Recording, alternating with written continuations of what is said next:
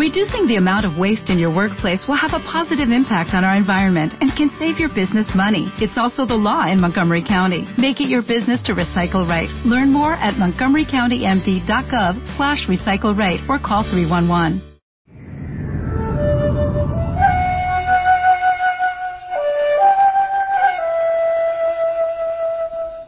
Diez ciudades se disputaban el derecho, el privilegio del nacimiento de Miguel de Cervantes, Miguel de Cervantes y Saavedra. Don Miguel de Cervantes y Saavedra. Diez ciudades, pero en el siglo XVIII se descubrió un documento. En ese documento se podía leer que un tal Miguel de Cervantes y Saavedra había sido bautizado en la muy noble ciudad de Alcalá de Henares el 9 de octubre de 1547. Por tanto, el privilegio es para Alcalá de Henares. A no ser que alguien diga lo contrario en estos, en estos tiempos inciertos.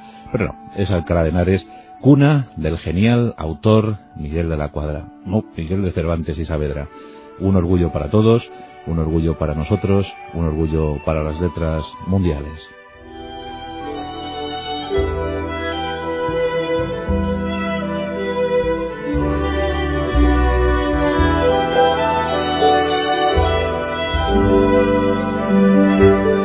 Don Miguel de Cervantes nació en una familia burguesa, venida a menos, de escasos recursos económicos. Sus padres siempre vivían a mal vivir. Su padre era cirujano, pero un cirujano de los de entonces, de los del siglo XVI, cuando los cirujanos eran considerados como meros artesanos, poco más, poco más que artesanos. El trabajo era difícil, la vida era muy dura, y la familia era numerosa, tenían que salir adelante de alguna manera. Por tanto, la familia tuvo que emigrar a Valladolid, a la capital del reino. Allí, luchando contra los elementos, luchando contra todo y contra todos, Rodrigo, el, padre, fue haciéndose pues un huequecito, un huequecito en la villa de, en la villa y corte. Allí estuvieron con las penurias, allí estuvieron con los avatares del destino y tuvieron que emigrar muy pronto. Cuenta la historia que incluso llegaron a Córdoba y Sevilla, eso está sin comprobar, pero es en Madrid donde se establece la familia. Desde 1547 hasta un hecho curioso y sorprendente, porque Miguel de Cervantes es uno de esos personajes que es digno de película.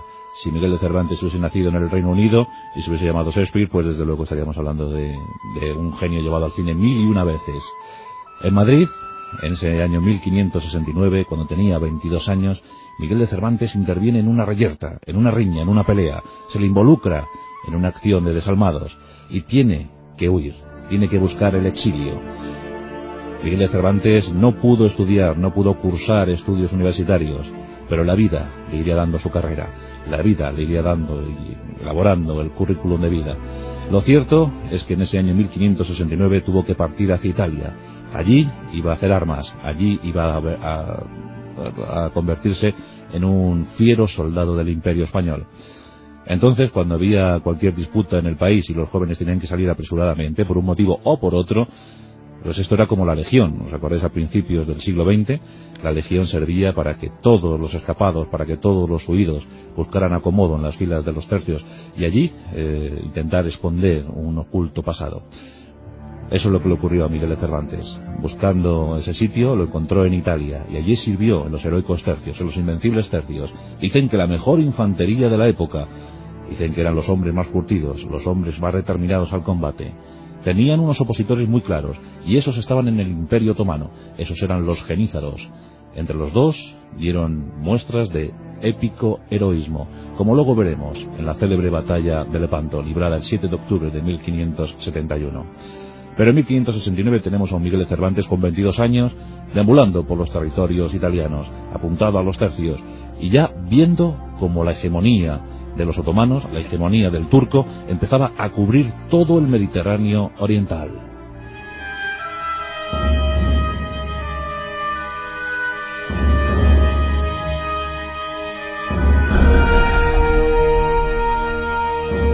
En 1453 los otomanos habían tomado Constantinopla, la eterna Bizancio, la antigua capital del Imperio Romano Oriental. En 1453 dicen los expertos que terminó oficialmente la Edad Media.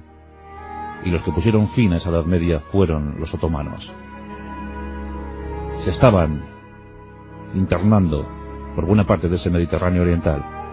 Habían ocupado Siria, habían ocupado Egipto, habían ocupado la isla de Rodas. Los polacos, los húngaros, los austriacos se las veían y se las deseaban para evitar el empuje otomano. El peligro de la media luna era más que evidente. La cristiandad estaba muy comprometida. Durante todo el siglo XVI, diferentes coaliciones no habían dado resultado. Una alianza entre España, Génova y los estados pontificios se había ido al traste en poco tiempo. En 1571 las cosas iban a cambiar. El gran sultán del Imperio Otomano, Selim II, quería tomar Chipre. Estaba obstinado en la toma de Chipre. Ya en 1565 lo había intentado con Malta. Los otomanos habían puesto pie en tierra en Malta, habían sido expulsados, con muchísimas bajas. El orgullo otomano había sido herido. Necesitaban seguir con la expansión. La media luna cada vez era más grande. Pero el imperio español estaba en su mejor momento. Felipe II veía en sus tierras nunca ponerse el sol, nunca se ponía el sol en las tierras de, España. A todo esto hay que decir que los venecianos, un país sin rey, una ciudad-estado sin reino, pero con un consejo de gobierno excelente, que había procurado diversas factorías por todo el Mediterráneo, también veían su poder económico en peligro. Y los estados pontificios, por supuesto, no querían que esa media luna siguiera avanzando. La cruz debía ser ante todo mucho más fuerte. En 1571 se firma la alianza. España, el Vaticano y Venecia pondrán freno al empuje musulmán. Se empieza a organizar una increíble, una increíble armada. Y el arma más eficaz para esa flota será la galera. La galera, ese barco larguísimo y estrecho, utilizado desde tiempos de los griegos, de los fenicios, de los romanos. Había entrado en desuso, pero en el siglo XIII-XIV se había revitalizado. Las pesadas embarcaciones del medievo no eran muy eficaces para navegar por el Mediterráneo, por el calmo mar Mediterráneo, por el Mare Nostrum. En cambio la galera sí era muy útil. Era un barco de una longitud extrema, unos 55 metros, 55-60 metros de longitud. De ancho tendría unos 9 metros. Y el principal poder de la galera radicaba en sus remos. Unos remos inmensos. Remos de unos 130 kilos, 12 metros de largo, metros que desde luego eran movidos por los brazos hercúleos de los remeros, de la chusma, como se decía entonces, de los galeotes. Las galeras eran magníficos barcos. Apenas se levantaban metro y medio de la superficie del mar, pero se movían muy ligeros con la fuerza motriz del ser humano. Barcos excelentes, muy adaptados al Mediterráneo, aunque solo podían surcarlo en tiempos benignos, entre la primavera y el otoño. Cuando llegaba el invierno eran metidos en puerto, reparados y a espera de mejores, mejores soles. Por tanto, la galera iba a ser el arma principal de la Santa Alianza. La Santa Alianza contra el turco. Pero el turco no se iba a quedar quieto. El turco también tenía galeras. Es cierto que eran más pequeñas, pero muy maniobrables, muy guerreras. Y además el turco tenía muchas más, muchas más galeras que los cristianos. ¿Dónde se produciría el enfrentamiento? ¿Dónde se localizaría el choque? Había un sitio especial. Uno lo llamaban Patras, otro lo llamaban Corinto. Todos lo conocemos como Lepanto. Las dos armadas que se iban a enfrentar eran muy potentes. En el lado de la Santa Alianza tenemos la fuerza principal en los venecianos. Los venecianos aportaron 106 galeras. De esas 106, 6 eran enormes galeazas, perfectamente artilladas y cubiertas por más de 400, 500 arcabuceros. Los españoles aportarían 90, los estados pontificios 12, y los caballeros de la Orden de Malta una. Por tanto, 209 galeras. Frente a estas, 275 otomanas. El contingente de hombres era también increíble. En el lado cristiano tendríamos unos 13.000, 14.000 marineros, más otros miles de, de galeotes, de remeros. Y con estos, una tropa de infantería muy numerosa, unos 31.000 infantes. En esos 31.000 infantes encontramos 20.000 aportados directamente por España. Aunque hay que decir que de esos 20.000, 8.160 eran de origen español. El resto eran mercenarios, mercenarios alemanes e italianos. Venecia aportó 8.000 hombres. Los estados pontificios 2.000. Y otros 1.000 que los encontramos como voluntarios, de diferentes nacionalidades, que se quisieron incorporar a la empresa de la cristiandad. Por tanto, 31.000 soldados, unos 13.000 marineros y miles y miles de galeotes, de chusma, como se decía. En el lado otomano, 34.000 infantes, entre ellos los temibles genízaros. Una tropa de élite, una tropa instaurada en el siglo XIV, confeccionada a base de cautivos cristianos adicionados en las leyes musulmanas, y que dicen que eran invencibles. Dicen que eran los mejores soldados junto con los de los tercios de la época. Había una guardia de élite de 2.500 genízaros, armados con sus arcabuces, con sus sables, y a esos había que sumar unos espléndidos arqueros. Flechas envenenadas estaban preparando para lanzarlas contra las galeras cristianas. Otros 13.000, 14.000 marineros y otros tantos miles de, de remeros. Casi todos eran eh, cautivos eh, de guerra o esclavos cristianos. Por tanto, imaginaos las dos masas de madera que iban avanzando una contra la otra. El choque se presumía formidable, y en efecto, así fue. Miguel de Cervantes iba a bordo de la galera marquesa, una espléndida nave en la que iban más de 400 hombres. En el día del combate, eh, Miguel de Cervantes estaba algo perjudicado, porque sufría de malaria. No le iban a permitir combatir, pero su obstinación permitió que subiera a lo alto y desde allí luchara, luchara como héroe. Fue herido por tres ocasiones. Dos balas en el pecho y una en la mano izquierda que se la inmovilizó para siempre. La flota cristiana fue avanzando hacia la musulmana. El gran capitán de esta flota cristiana era don Juan de Austria, el hijo bastardo del emperador Carlos, un joven de 25 años, de apenas 25 años, que se había curtido en las guerras de las Alpujarras y que estaba dispuesto a asumir el gran reto de la cristiandad. La flota cristiana se organizó en cuatro grupos. Uno de ellos dirigido por el gran almirante Andrea Doria. Ese ocupaba un flanco, el flanco izquierdo. El flanco derecho por Barbarino, el gran almirante Barbarino. El centro, el cuerpo central de la flota, lo comandaba el propio Juan de Austria. Y la retaguardia, la estratégica retaguardia, fue dirigida por el increíble don Álvaro de Bazán, nuestro mejor marino, sin duda alguna. Su participación en Lepanto fue decisiva para la victoria. La formación era impresionante. El 7 de octubre de 1571, don Juan de Austria se instaló en una pequeña nave y pasó revista a las galeras. Estas formaban ante él. Era una línea de casi 6 kilómetros de longitud.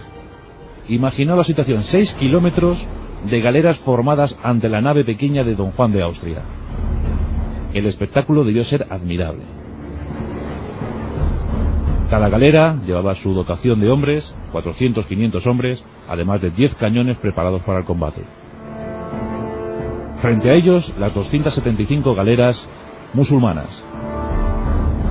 Estas no, no tenían apenas retaguardia, una retaguardia muy pequeña, muy disminuida, porque estaban tan convencidos de su victoria, hasta entonces había una especie de complejo de inferioridad en los cristianos, pensando que los musulmanes, que los otomanos eran invencibles, no había quien les pudiera parar.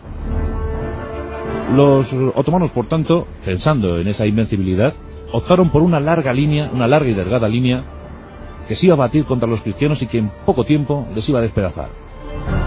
Descuidaron muchísimo sus flancos y su retaguardia. Estaban convencidísimos de su victoria. Selim II había encomendado la misión de la flota musulmana a Ali Pachá. Ali Pachá era un gran almirante, un hombre muy combativo, muy determinado siempre a la victoria. Muy pocas veces había tenido que huir o había tenido que escapar, casi nunca. Con el albor del día, las naves se fueron acercando, se avistaron y empezó el combate. Empezaron las salvas de artillería. El estruendo se pudo escuchar a varias millas de distancia. Las dos formaciones se fueron acercando paulatinamente. Los hombres en las naves cristianas cargaban los arcabuces. Los arqueros en las musulmanas preparaban sus flechas envenenadas. Las galeras eran conocidas por sus famosos espolones, espolones en proa. Esos espolones se hincaban en la galera enemiga y entonces llegábamos a la guerra galana, la guerra al abordaje, la, la táctica favorita para las tropas cristianas. Aquello debió ser espeluznante. Al final las dos formaciones chocaron y el choque dio como resultado centenares de miles de astillas, hombres cayendo por la borda, flechas surcando los cielos. Dicen que las flechas musulmanas podían nublar el sol. Los arcabuceros cristianos se emplearon a fondo.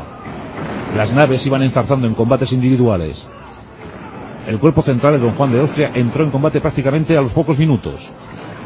Se sabía que las dos naves centrales, la sultana de los otomanos y la real de los cristianos, tendrían inexorablemente que entrar en contacto. La toma de los estandartes era vital. Si caía cualquiera de las dos capitanas, el balance se decantaría al lado de uno o de otro.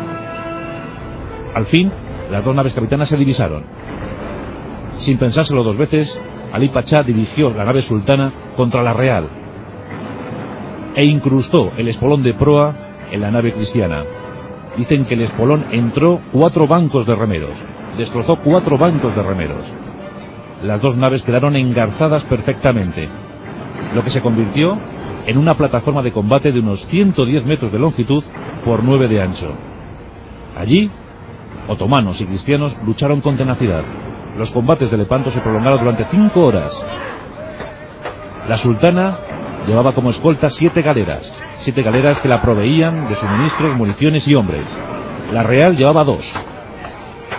Los cristianos lanzaron al ataque. Dos ataques sucesivos, repelidos otras tantas veces por los musulmanes. Cientos de hombres iban cayendo al mar. Dicen, cuentan las crónicas, que la sangre lo cubría todo. El mar ya no era azul, el mar era rojo.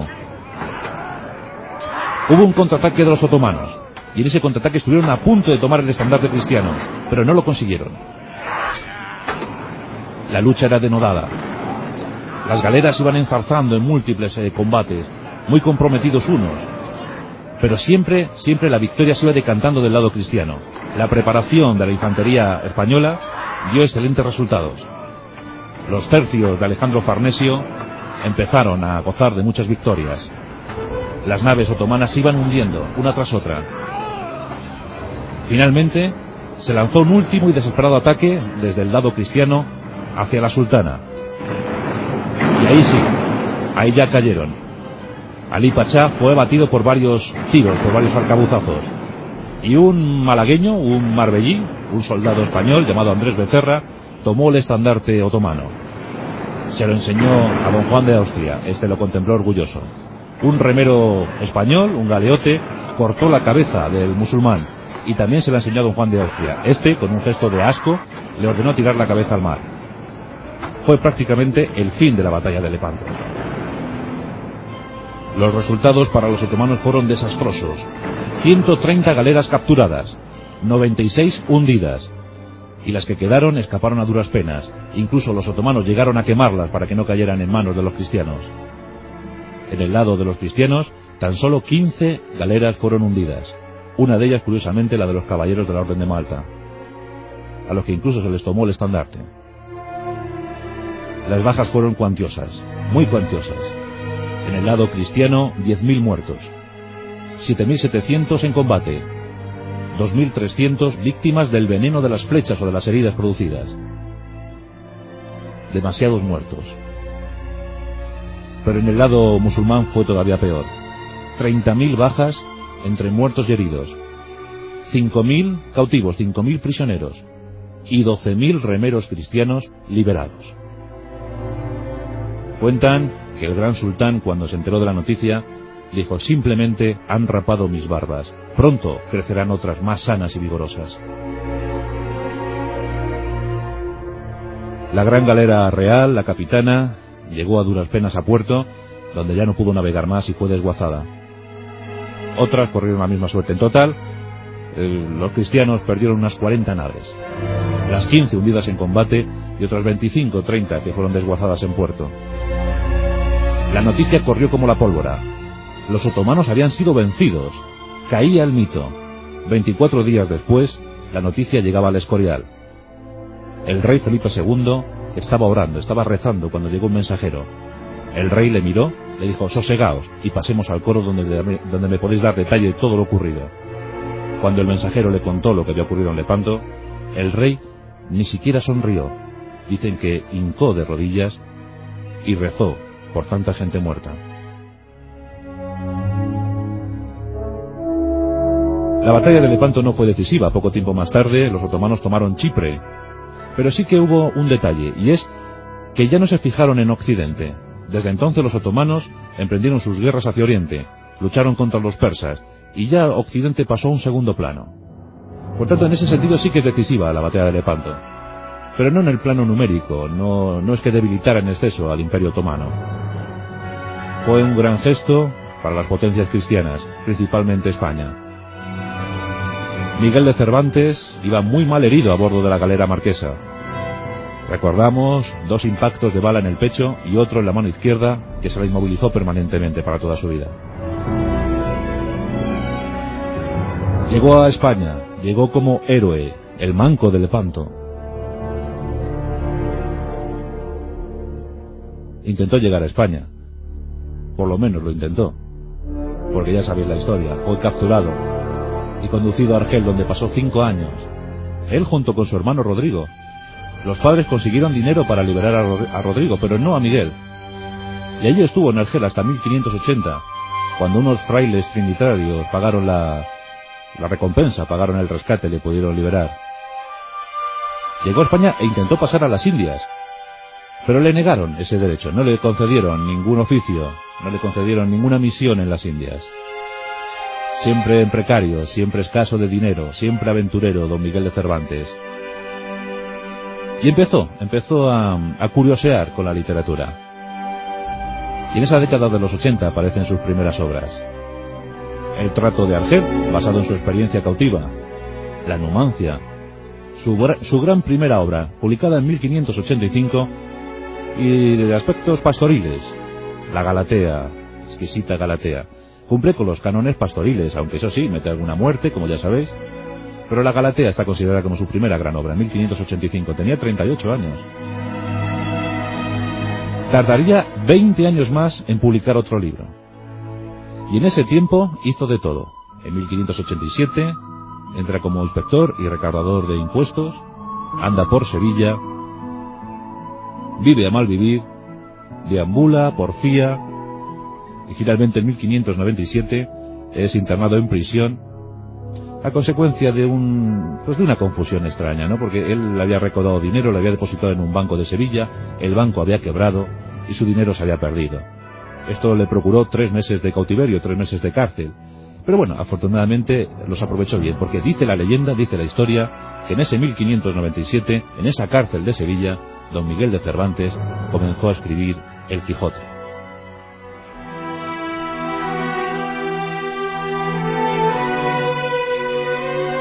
Después de un corto periplo por Valladolid, donde ya era reconocido, en 1605 se publica El Quijote, 20 años después de la Galatea, la obra, ¿qué vamos a comentar? La obra se hace profundamente famosa. Todo el mundo lo comenta, todo el mundo lo dice.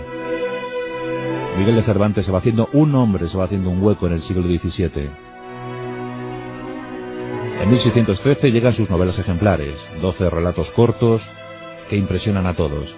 Además, el Quijote se empieza ya a traducir al inglés, al francés, al italiano. Algunos critican la obra de Don Miguel de Cervantes, algunos piensan que el ingenioso hidalgo Don Quijote de la Mancha es simplemente un cuentecillo. Incluso algún aventajado saca una segunda parte en 1614, diciendo que es la, segunda parte del ingenioso Hidalgo. Lo único que pretendía era criticar, claro, ironizar sobre la obra de Don Miguel de Cervantes. La respuesta fue inmediata. En 1615 aparece la segunda entrega. Las andanzas de Don Quijote, de Don Alonso Quijano, de su querido Sancho Panza. Ese final en las playas de Barcelona, a cargo del caballero de la Clara Luna. Llegan también las ocho comedias y los ocho entremeses, nuevos y sin representar, sin haber sido representados. La obra de Don Miguel de Cervantes. En 1616, el 22 de abril de 1616, fallece en Madrid Don Miguel de Cervantes. El 23 de abril, igual que Shakespeare, el 23 de abril de 1616, es enterrado en el convento de las Trinitarias de Madrid. Los ideales de Don Miguel de Cervantes, los entusiastas ideales de Don Miguel de Cervantes habían quedado atrás. Ya no era el de Lepanto, ya no era aquel joven enérgico y audaz que víctima de la malaria aún seguía combatiendo al otomano a bordo de su galera marquesa. Estaba desencantado de la vida, desencantado del gobierno, desencantado de todo lo que había a su alrededor. La ironía había hecho presa en él. Todo lo miraba con preocupación. Nunca fue rico, nunca, nunca buscó ventajas, don Miguel de, la, don Miguel de Cervantes y Saavedra, con su hija Isabel de Saavedra, los amoríos de Ana Franca, de Catalina, también tuvo tiempo para el amor. Aventuras dignas de Hollywood, dignas de ser recordadas una y otra vez. Y hoy lo hemos hecho en nuestros pasajes de la historia.